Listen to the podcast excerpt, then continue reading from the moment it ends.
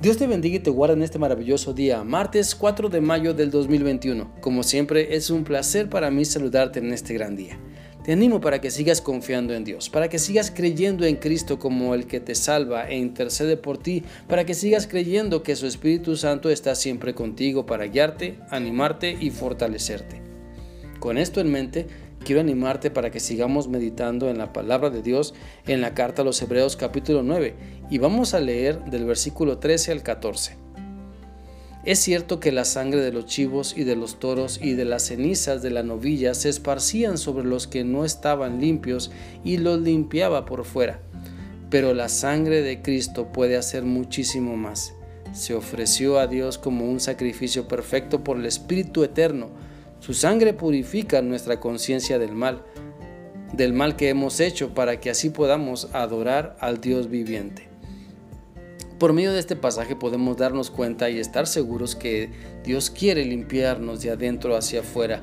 Y es a través del nuevo pacto en Cristo que su sangre derramada en la cruz por nosotros nos limpia de adentro hacia afuera, hace un cambio de mente y de corazón, renueva nuestro entendimiento y emociones, pone en el lugar correcto nuestra conciencia y nuestro autoconcepto, purifica lo más corrompido en nosotros y nos guía para vivir en santidad.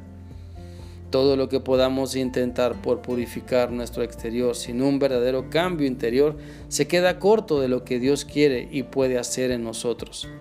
Hay un dicho popular que dice, aunque la mona se vista de seda, mona se queda. Así que no se trata del calzado que usamos, sino de la empatía que tenemos y demostramos por los necesitados. No se trata de la marca de la ropa que nos ponemos, lo que nos purifica o nos hace estar más cerca de Dios, sino el ponernos la nueva naturaleza que solo Cristo nos da para demostrar al mundo entero que Cristo sigue transformando a todo aquel que se rinde a Él.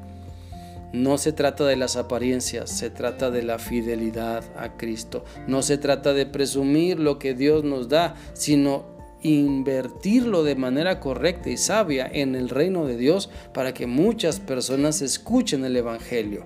No se trata de, de, decir lo que hacemos por Cristo, sino que nuestro testimonio hable más fuerte que nuestras palabras para que otras personas glorifiquen a Dios.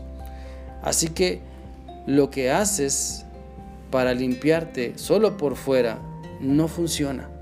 No vale la pena ni intentarlo ni presumirlo. Mejor es decir que Cristo nos ha limpiado nuestra mente inclinada a la mentira. Mejor es decir que Cristo ha limpiado nuestra inclinación a la soberbia o al amor al dinero. Mejor es dar testimonio de lo que Cristo está realizando internamente y no pensar que nuestras buenas obras pesan mucho porque lo que es suficiente es el sacrificio de Cristo y nuestras buenas obras quedan, eh, perdón, nuestras buenas obras para quedar bien con Dios son como papel de baño usado. Lo dice la Biblia en Isaías 64, 6. Si bien todos nosotros somos como suciedad y todas nuestras justicias como trapo de inmundicia, y caímos todos nosotros como la hoja y nuestras maldades nos llevaron como viento. Por lo tanto, quiero animarte para que te rindas a Cristo y experimentes el poder que cambiará tu vida para bien y para siempre.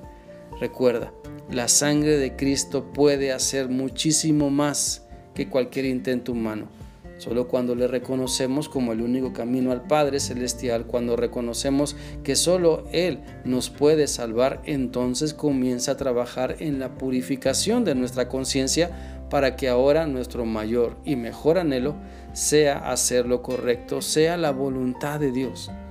Por eso, si te das cuenta que tu conciencia necesita una buena purificada, entonces acércate a Cristo si te estás dando cuenta que son más tus ganas de hacer pecado que hacer la voluntad de Dios, acércate a Cristo para que purifique tu conciencia.